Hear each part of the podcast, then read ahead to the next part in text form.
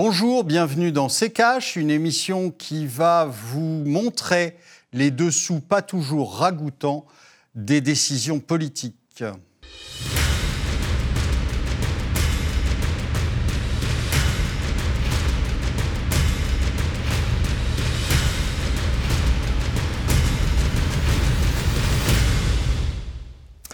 Bonjour, aujourd'hui nous allons vous parler des sanctions, des sanctions contre la Russie.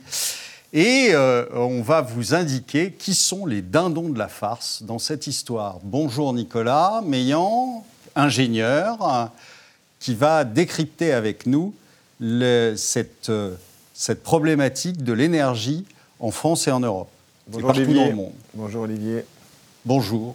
Alors, euh, on va commencer par une, euh, par une petite euh, phrase de Madame Elisabeth Borne qui, je ne sais plus d'ailleurs dans quelle émission, peu importe, hein, mais nous a expliqué à quelle sauce nous allons être mangés.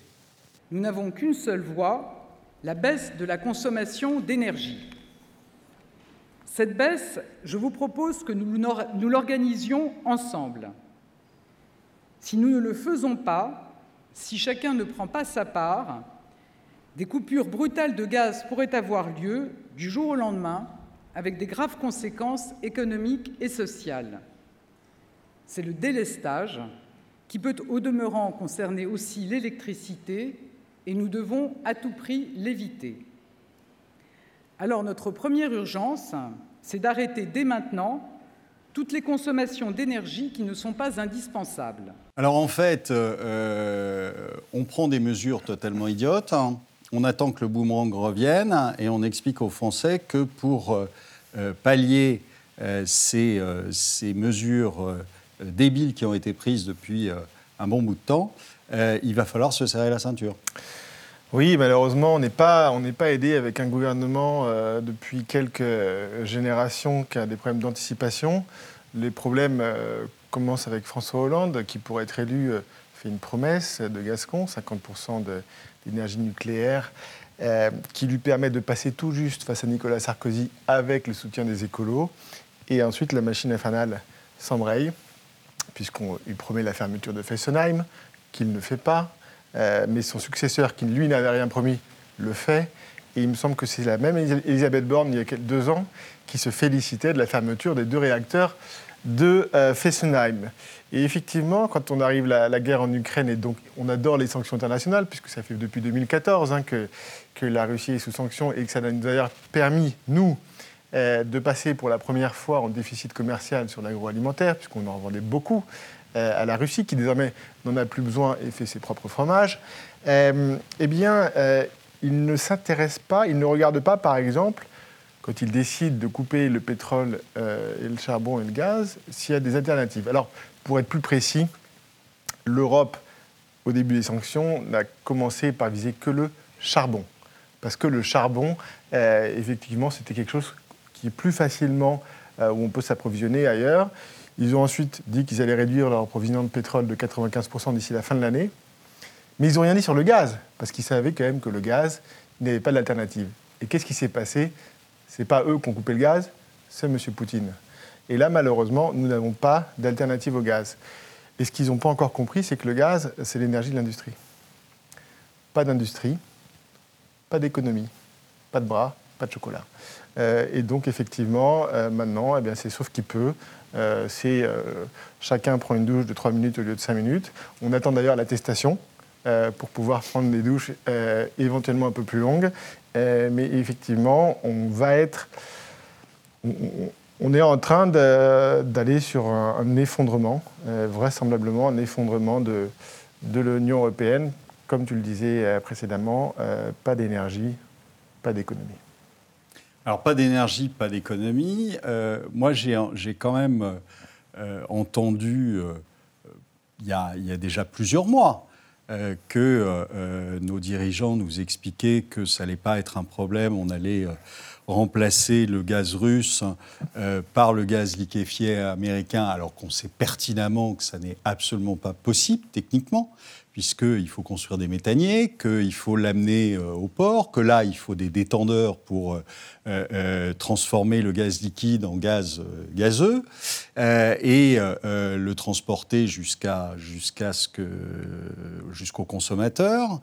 Et on sait que tout ça n'est techniquement pas possible. pareil pour le pétrole, on sait que le pétrole de, schiste euh, n'a pas, pas, euh, pas les mêmes composants que le pétrole russe ou que le pétrole d'Arabie saoudite et que donc ne peut pas rentrer dans, les, dans certaines raffineries qui ne sont pas prévues pour ça. Donc ça, c'est quand même des choses que normalement un ministre de l'économie, un président de la République doit savoir ou en tout cas doit être entouré de gens qui lui disent. Visiblement, ce n'est pas le cas.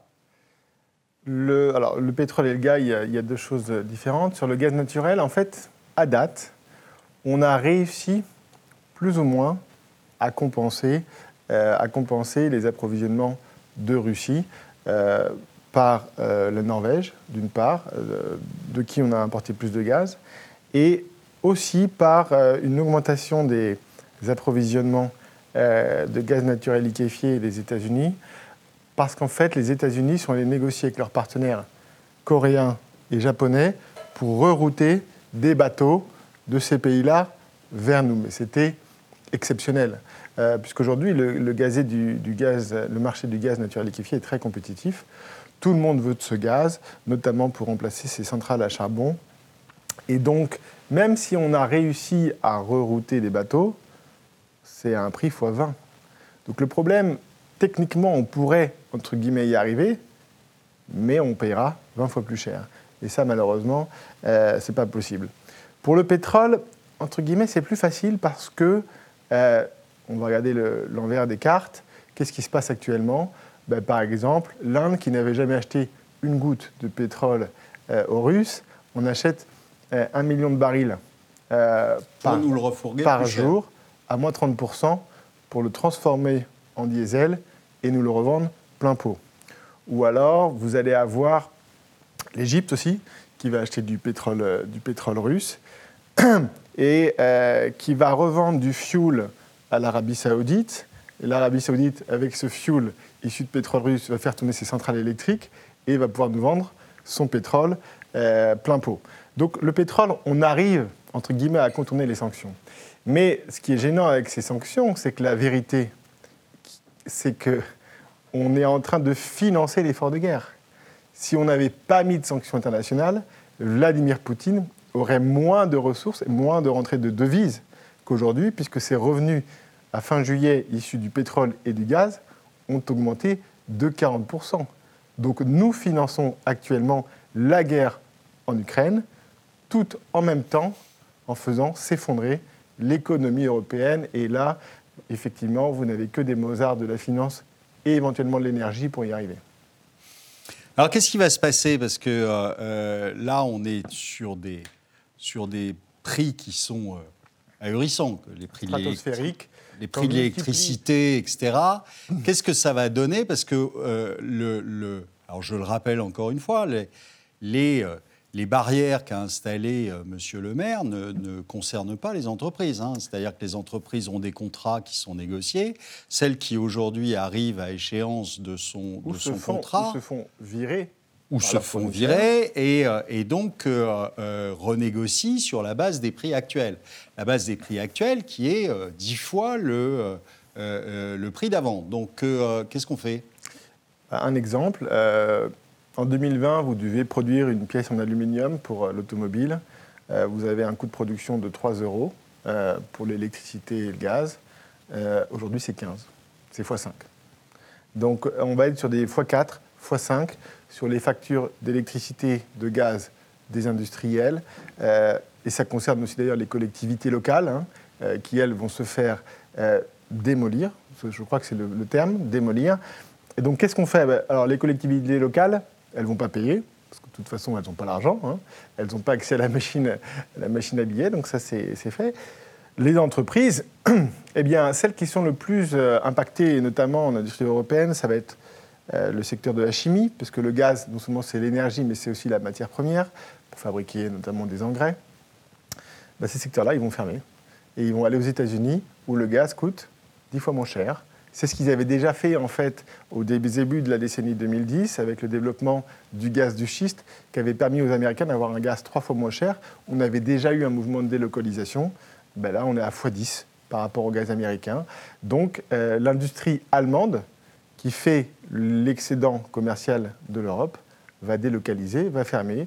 BASF, qui est un site qui emploie 50 000 personnes, tout ça va fermer. Alors, sauf si, et moi c'est un de mes scénarios depuis quelques mois, c'est que les industriels allemands se réveillent, qu'ils ne laissent pas, comme les Français, voir euh, s'écrouler leur économie sans rien faire. Et vous avez déjà des voix en Allemagne, vous avez quelques députés le week-end dernier du SPD qui ont appelé à cesser de financer la guerre de M. Poutine, puisqu'ils ont compris que les sanctions internationales finançaient la guerre, cesser les livraisons d'armes et se, à se mettre autour d'une table euh, pour pouvoir discuter. Alors l'un de ces députés d'ailleurs devait aller faire une visite officielle en Ukraine, euh, mais on lui a expliqué, je crois, par tweet interposé, qu'il n'était plus bienvenu. Alors, euh, en plus, je crois que ça va aussi avoir des impacts inflationnistes sur d'autres denrées, notamment les denrées alimentaires, puisque je rappelle que le, la Russie est euh, gros producteur euh, de potasse aussi, qui sert à faire des engrais, et que donc euh, si vous n'avez pas d'engrais parce que vous n'avez plus de gaz, plus d'électricité et, plus de potasse, ça va être compliqué pour faire, pour faire des récoltes qui soient à la hauteur. Et ça veut dire ça que les récoltes de céréales, les récoltes de blé, les récoltes risquent d'en prendre un sacré coup.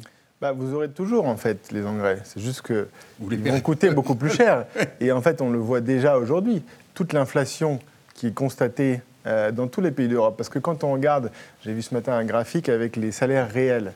Donc c'est les salaires auxquels on enlève l'inflation. Et vous avez une baisse 5, 6, 7 ce qui ne s'est jamais vu euh, en Union européenne depuis, depuis 20 ans. Mais vous n'avez pas encore l'effet de l'énergie, puisque généralement les consommateurs ils sont protégés par des contrats. Donc l'impact de la douloureuse, elle n'est pas encore arrivée sur l'énergie. Euh, donc ce qui augmente aujourd'hui, c'est le prix de la nourriture.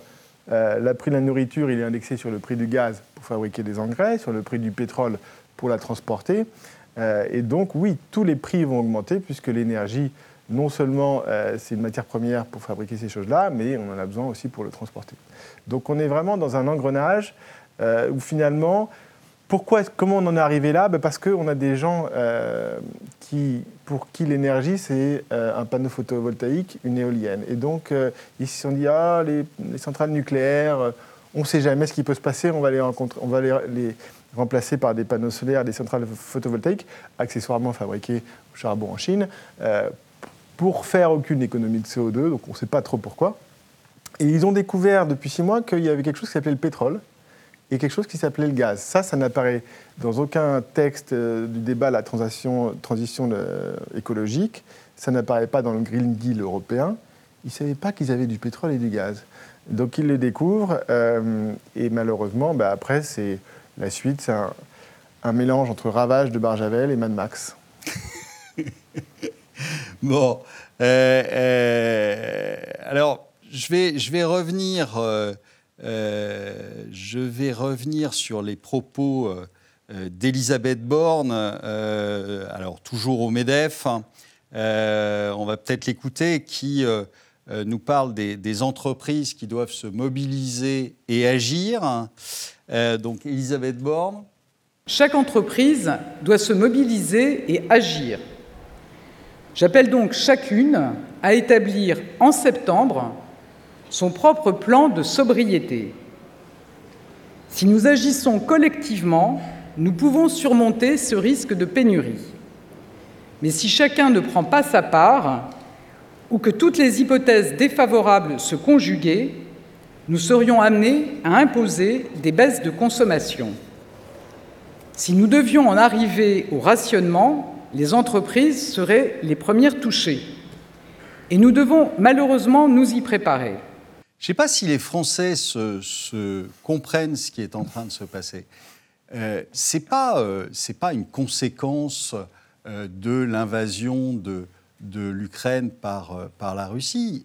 ça n'a rien à voir. Ce qui est en train de se passer, on est en train de payer toutes les bêtises cumulées depuis 10 ans, même depuis 15 ans.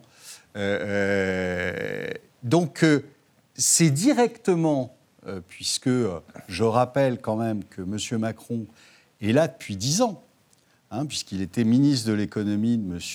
Hollande. Donc euh, on est en train de payer euh, les bêtises qu'ils ont fait depuis 10 ans.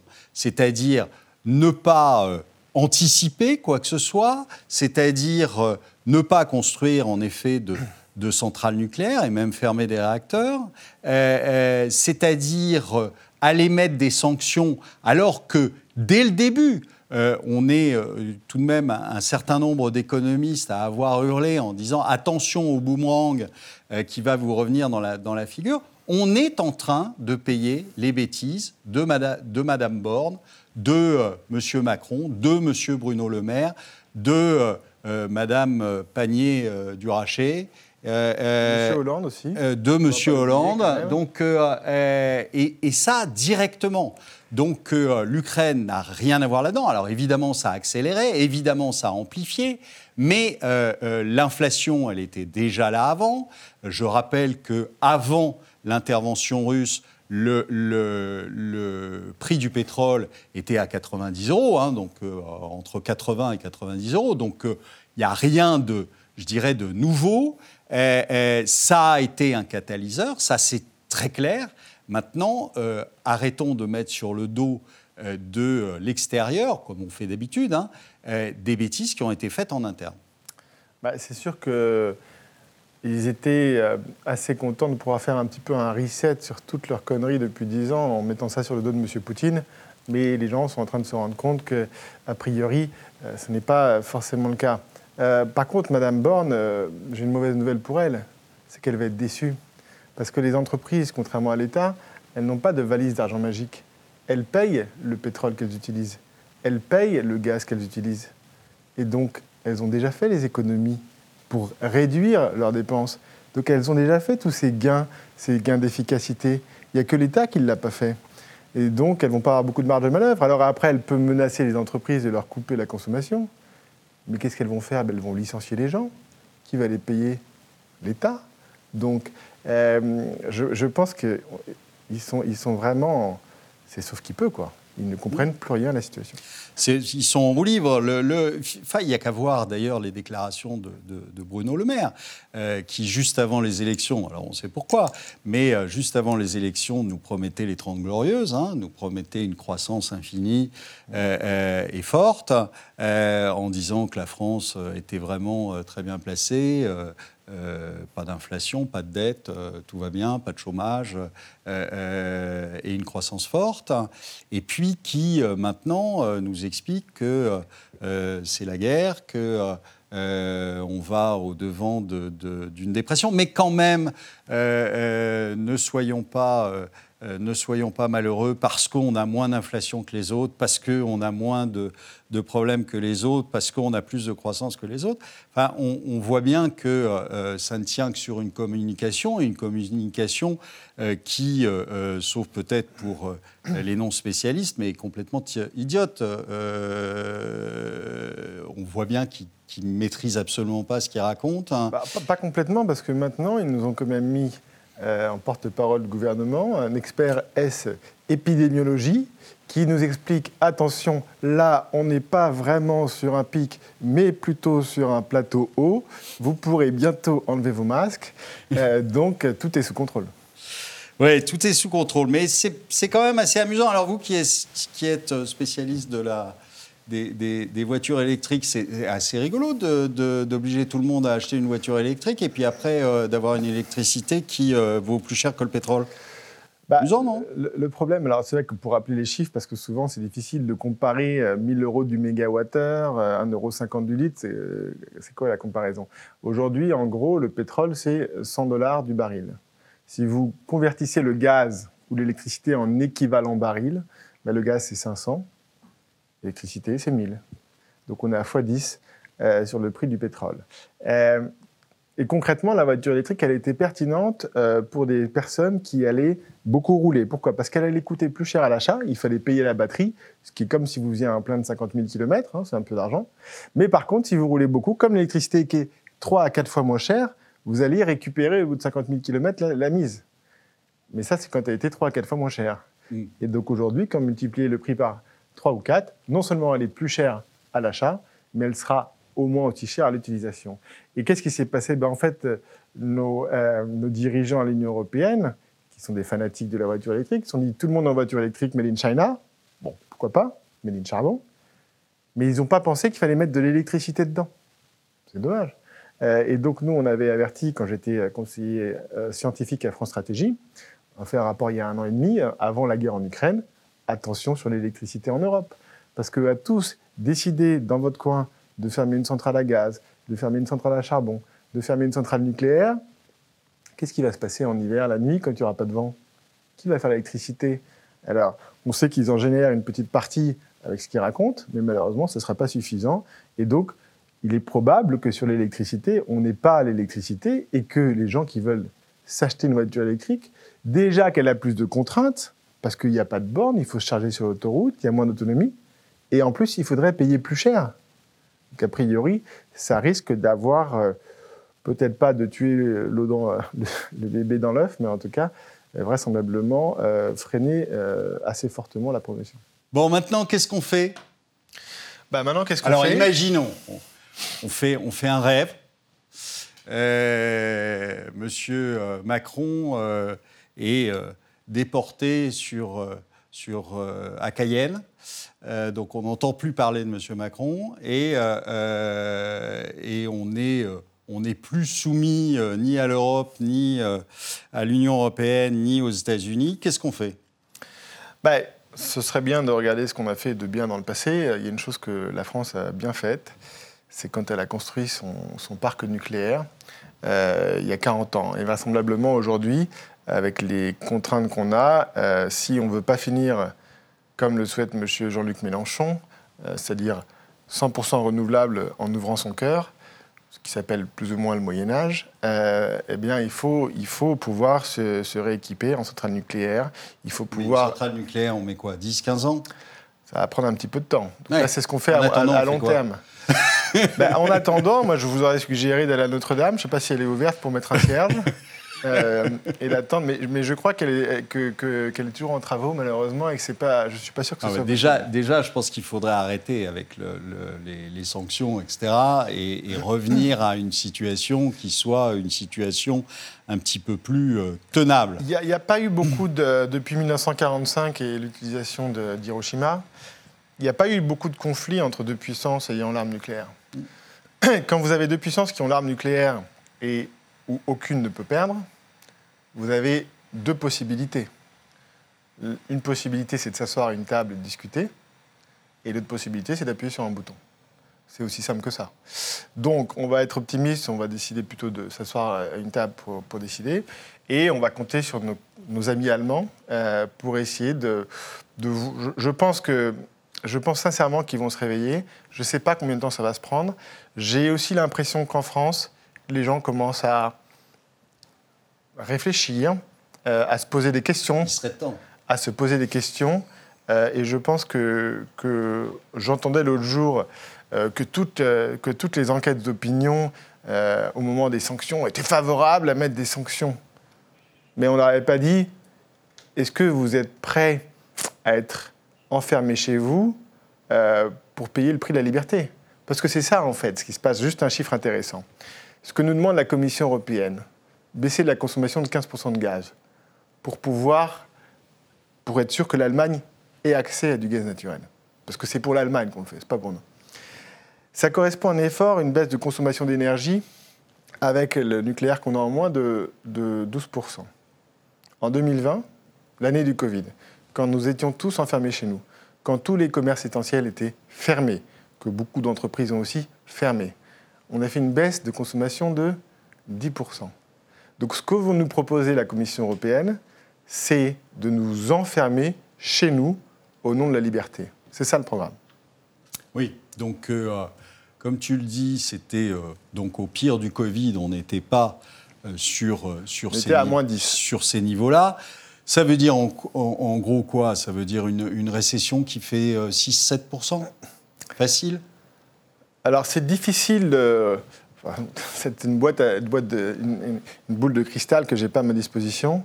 Euh, mais plus que de la récession, moi j'ai plutôt en tête la guerre civile. J'ai plutôt en tête les révoltes. C'est ce qui se passe dans tous les pays pauvres du monde hein, actuellement. On le voit. Euh, un par un, ils tombent comme des dominos. Euh, on voit que la révolte commence à monter au Royaume-Uni. Les gens vont arrêter de payer les factures. Je pense que la première chose que les gens vont faire, c'est qu'ils ne vont pas payer la facture parce qu'ils n'ont pas l'argent. Il n'y a que l'État qui a l'argent magique. Euh, et effectivement, on s'oriente doucement mais sûrement euh, vers un gilet jaune puissance 10 euh, à l'automne. Merci Nicolas d'avoir répondu à nos questions. Merci beaucoup à tous ceux qui nous ont suivis. À bientôt.